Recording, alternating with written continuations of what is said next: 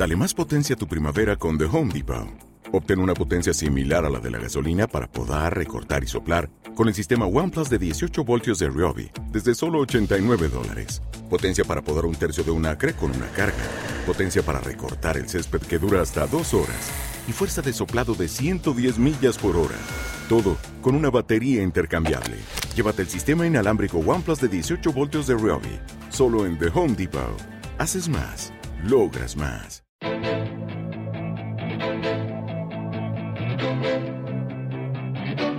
Capital Intereconomía. Clave para anticiparse y acertar en los mercados. Gonzalo Sánchez, el director de inversiones de GESConsul. Gonzalo, ¿qué tal? Muy buenos días.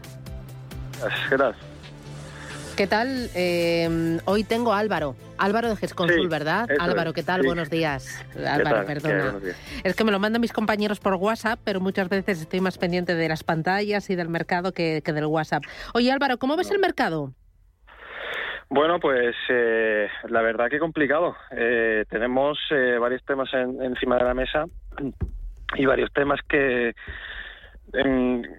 pues bueno, mucha incertidumbre, ¿no? seguimos teniendo en el horizonte pues ese conflicto bélico que, que bueno sigue sigue estando ahí, que es, seguramente pues y ya está afectando pues a la, a la economía europea pues por dos eh, por dos vías eh, más inflación y, seguramente menor demanda en el en el futuro y vamos a ver esto al final cómo se cómo se solucione esperemos que se solucione pronto. Y luego pues bueno seguimos teniendo eh, una política monetaria que está marcando el ritmo de, de este año una política monetaria que ya desde los primeros días de 2022 pues la Reserva Federal cambió el el tono, eh, adoptó un tono mucho más agresivo, eh, pues bueno, eh, aceptaron que para combatir esta inflación, pues bueno, eh, la política monetaria tenía que tomar una serie de, de medidas que, que, ya que ya ha iniciado con esas subidas de tipos y seguramente sigamos viendo más subidas de, de, tipos de interés. Y bueno, pues con todo con todo este panorama, toda esta situación, pues al, final los mercados de, de renta variable y también la renta fija, pues estamos viendo pues un año de lo más volátil, ¿no? Eh, lo último que tenemos en el mercado es ese anuncio de sanciones por parte de von der Leyen. Eh, ¿Ha afectado de alguna manera? ¿Puede afectar de alguna manera a sectores concretos como el energético, como el sector financiero? Sí, sin duda. Eh, esto, además, son dos sectores, eh, tanto el, energético como el, el, sector financiero, que, que, bueno, también de alguna manera están siendo eh, protagonistas, ¿no? Eh, en lo que va de año. Eh, cada uno por sus eh, respectivas razones, eh, pero, pero sí, nosotros son dos sectores que eh, estamos siguiendo muy de cerca. El sector financiero, eh, por lo que, eh, obviamente, por la influencia que, que tiene, pues todo el contexto de, de, inflación, de tipos de interés, etcétera, y luego el sector energético. Eh, yo creo que de alguna manera la, también este conflicto eh, bélico eh, vuelve a, a, poner encima de la mesa pues la importancia de adoptar medidas eh, en este sentido, ¿no? Eh, yo creo que eh, España eh, en este momento sí creo que tiene que, dar un paso hacia adelante, porque la verdad que eh, sobre todo desde el punto de vista de renovables tenemos una enorme capacidad y tenemos que, que aprovechar pues, esa, esa oportunidad. ¿no? ¿Tenéis vosotros bancos en cartera, Álvaro? Tenemos bancos eh, en la cartera ibérica, eh, seguimos teniendo pues, algo de Bankinter, algo de Banco Santander, eh, tenemos algo de Unicaja. Uh -huh. pero en este momento estamos reduciendo algo el, el, peso en el sector financiero y quizás más por esas dudas o, digamos eh, pues bueno esos indicadores no que empiezan a anticipar cierta eh, desaceleración y, pues sí que me atrevería a decir eh, cierta recesión.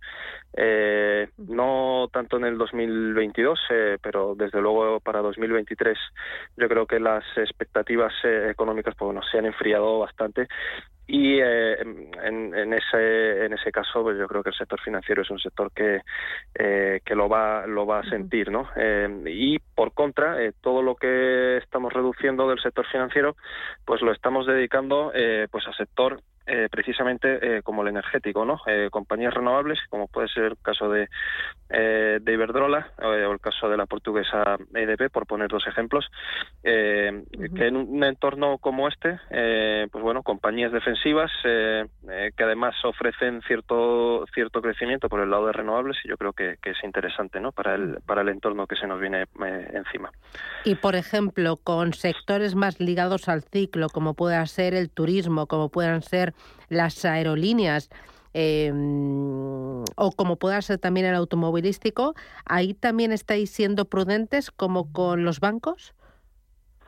Sin duda, eh, estos son sectores, eh, desde luego, para ser prudentes y para em, eh, pensar mucho en lo, que decimos el, famoso stop picking, ¿no? Es tener cuidado en la selección de activos porque aquí sí que va a ser muy importante, pues bueno, la calidad del, del negocio dentro de, cada sector, ¿no? La, visibilidad de, los ingresos, la, la estructura financiera de, la compañía, el poder de negociación en un entorno como, como el que estamos viviendo, con una inflación tan elevada. Eh, es eh, más importante que nunca valorar la capacidad que tenga cada, cada compañía eh, para trasladar esa inflación vía precios.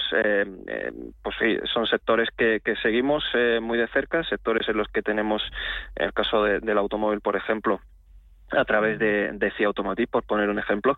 Eh, y en el resto de, sectores que comentabas, pues bueno, eh, el sector eh, del turismo eh, lo estamos jugando más a través de compañías como Amadeus, que es precisamente a lo que me refería, pues bueno, una, compañía de calidad dentro de un sector que está atravesando por, una situación complicada, pero dentro de, de, ello, ¿no? Pues tenemos una compañía con una calidad extraordinaria y, como decía, con, con, una capacidad para, para fijar precios y con un poder de negociación enorme, entonces yo creo que, es importante en este punto eh, eh, pues cuidar mucho, eh, los, mirar mucho los fundamentales y la calidad de los negocios.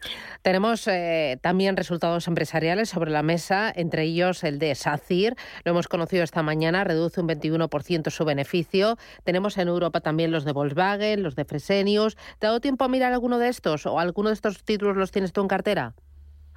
En, de los que comenta solo tenemos SACIR, que estamos eh, revisando eh, precisamente los resultados. al final tenemos eh, entre la semana pasada y están muchos resultados.